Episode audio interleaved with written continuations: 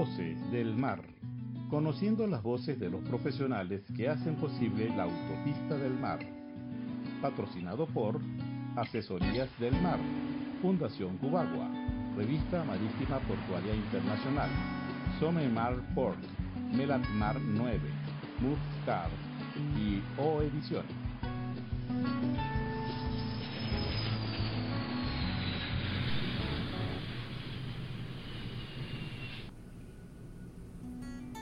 Bienvenidos al podcast Voces del Mar, celebrando como cada año el 8 de marzo por ser el Día Internacional de la Mujer, el cual nos permite reflexionar sobre los avances que tiene la participación de la mujer en los diferentes eh, ámbitos. En esta oportunidad, nuestro podcast se convierte en Voces del Aire, ya que nuestra entrevistada es una mujer que tiene una importante trayectoria en el sector aeronáutico. Nos complace y damos la bienvenida a la doctora Rosana Galo Papa, quien es abogada especialista en Derecho Aéreo, concurso de instructora en Seguridad de Aviación, doctora en Ciencias de la Educación, doctora en Derecho Internacional Público. Actualmente se desempeña como directora académica del Centro de Estudios Avanzados en Derecho Aéreo y Espacial. En su experiencia profesional, Destaca haber sido consultor jurídico del Instituto Autónomo Aeropuerto de Maiquetía y relatora de la Sala Constitucional del Tribunal Supremo de Justicia, consultor y secretaria general de la Escuela Nacional de la Magistratura del Tribunal Supremo de Justicia, estando precisamente como consultor jurídico del aeropuerto de Maiquetía, representó a Venezuela en Montreal, Canadá, en la elaboración del Convenio de Montreal, el cual permitió la creación de lo que se conoce en el mundo aeronáutico como la quinta jurisdicción. Voces del mar. Bienvenida, doctora Rosana Galo. Gracias por aceptar nuestra invitación. Para empezar, nos gustaría conocer su opinión acerca del papel que juega la mujer en ese ámbito de la aviación comercial desde los orígenes de la aeronáutica y cómo ha sido esa trayectoria en Venezuela. Bueno, muchas gracias, un placer compartir con ustedes eh, y felicitar a través de esta vía a todas las mujeres en su día. Eh, en realidad la historia de las mujeres en la aviación no ha sido muy destacada. Sin embargo, eh, viene de épocas remotas, podemos decir que comienza en el año 1908 con la belga Helen Dutrien, quien después de muchos intentos obtuvo su licencia en el año de 1910. Una anécdota o parte de la historia que me llamó mucho la atención fue eh, eh, que durante la Segunda Guerra Mundial la Unión Soviética creó un regimiento de mujeres, regimiento aéreo de mujeres, llamado Brujas de la Noche ellas le imponían un verdadero terror a los alemanes. Eran 115 mujeres entre 17 y 22 años. Estas mujeres volaban todas las noches en sus pequeños aviones que no tenían bodegones ni portabombas y las llevaban, muchas veces las llevaban en sus rodillas hasta donde estaba su enemigo y ahí las lanzaban de una manera bien certera se convirtieron tan, eh, fueron tan famosas que los pilotos alemanes que lograran derrumbar algunos de esos aviones los premiaban con la Cruz de Hierro. Valga la anécdota decir que ningún piloto alemán lo obtuvo. No solo eran las chicas malas que lanzaban bombas, ellas también le llevaban a sus aliados municiones, alimentos, cartas. En total ellas efectuaron 24.000 vuelos. Pero vamos un poquito a la historia de Venezuela. Venezuela también tuvo su primera mujer piloto, ella se llamaba, se llama María Asunción Calcaño. Él se desempeñó como traductora, vendedora, pero era tal su pasión por los aviones que fue el representante de la Piper. Estudió en los Estados Unidos y no pudo obtener su licencia de piloto. Eh, bueno, simplemente resolvió comprarse su propio avión Piper, traérselo a Venezuela y volar en cielos abiertos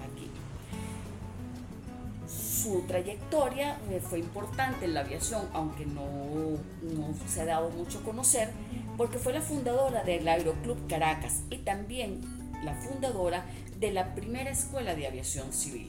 Fíjense que la primera escuela de aviación civil la funda en Venezuela una mujer. También tenemos a Juanita Martínez, quien fue la primera piloto de Viasa, que actualmente se encuentra en los Estados Unidos volando para eh, JetBlue Tenemos también a la primera mujer piloto de Aeropostal, Patricia Montalenti, que tuvo bastante oposición por parte de sus, de sus instructores para que fuera piloto, siempre con el tema de que esto es un mundo de hombres. Y hoy en día eh, reivindica el nombre de las mujeres en la aviación nuestra joven Andrea Palacio, que es la primera piloto de Latinoamérica en Braille. Voces del mar. Qué interesante esa información, doctora Galo, lo que nos acaba de decir de esa trayectoria que ha tenido la participación de las mujeres aviadoras en Venezuela. Pero de acuerdo con los propios datos de la Organización de Aviación Civil Internacional, apenas el 3% del total de pilotos aviadores son mujeres. Y algo semejante ocurre con la cantidad de capitanes de empresas aéreas, donde la presencia femenina apenas alcanza el 5%. Sí, eh, esa información es absolutamente correcta. Eh, a nivel mundial solamente el 3% de las mujeres son pilotos comerciales. Pero no nos vayamos solamente a la parte de pilotos comerciales. La aviación tiene muchísimas otras áreas que desarrollar. Tenemos áreas de operadores, eh, cargos gerenciales. Dentro de la aeronáutica hay muchísimos cargos. Eh, mantenimiento, eh, abogadas en derecho aeronáutico, en fin, un, campo inmenso de desarrollo en el área aeronáutica para las mujeres. el secretario general de la ONU, Antonio Gutiérrez, manifestó pues, en el área de, del desarrollo de los objetivos sostenibles 2015-2030, específicamente en la parte de la no discriminación y no dejar a nadie atrás, su compromiso de que las mujeres eh, tuvieran, bueno, esto es a nivel general, eh, no fueran discriminadas a razón de su condición de mujer. En el área aeronáutica específicamente, la doctora Fan Louis, secretaria general de la OASI, asumió su compromiso frente a la ONU de que las mujeres tenían que, eh, tenían que tener cabida en el área aeronáutica en un 50%. O sea, 50% de presencia masculina, 50% de presencia femenina. Eh, de hecho, hoy en día la data demuestra que la OASI el 30% ocupa cargos, eh, el 30% de los cargos los ocupan mujeres. También ella destaca que esta es una función, esto es una, una labor que deben tener desde la niñez. Hay que formar a la mujer desde la niñez para, eh, para que ella pues, pueda tener cabida dentro del área aeronáutica, ya que esto es un sector que ha sido muy marginado la mujer. Es un sector que siempre se ha visto que con presencia masculina, más no femenina. Entonces, mira, creo que sí estamos en vía de ocupar, eh, de ir eh, avanzando en, en no dejar a la mujer atrás en el sector aeronáutico. Doctora, como directora académica del Centro de Estudios Avanzados en Derecho Aéreo y Espacial, ¿cómo ha sido la participación de la mujer de qué se encarga este centro de estudios? De Derecho Aéreo y Espacial se dedica después de dar diplomados, cursos, talleres en todo lo que el área de derecho aéreo en su parte de gestión de transporte, eh, seguridad operacional, gestión en derecho aéreo, entre otras cosas. Eh, ahorita estamos ampliando pues, junto con nuestras aliadas de Haces del Mar eh, nuestros estudios en derecho aéreo y marítimo, con alianzas que hemos firmado con universidades de reconocida trayectoria en Venezuela, como es la, la ULAC, Universidad Latinoamericana del Caribe, la Universidad Bicentenaria de Aragua, la Universidad Simón Bolívar, con quien inclusive tenemos un programa de becas. Y con relación a la segunda parte de tu pregunta, que como ha sido la, presencia femenina en nuestros cursos, déjame decirte que ha sido muy buena. Te puedo decir que entre el 60 y el 70% de los, de los participantes nuestros diplomados son eh, mujeres. Voces del mar. Muy agradecidos estamos de haber compartido este espacio con la doctora Rosana Galo Papa.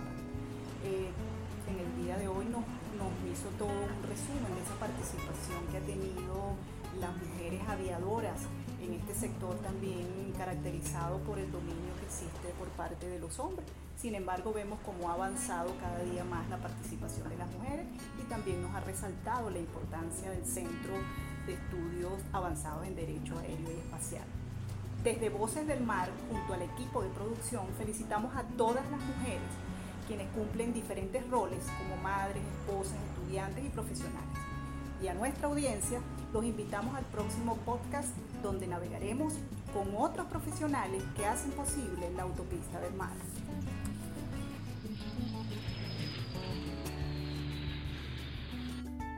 Voces del Mar.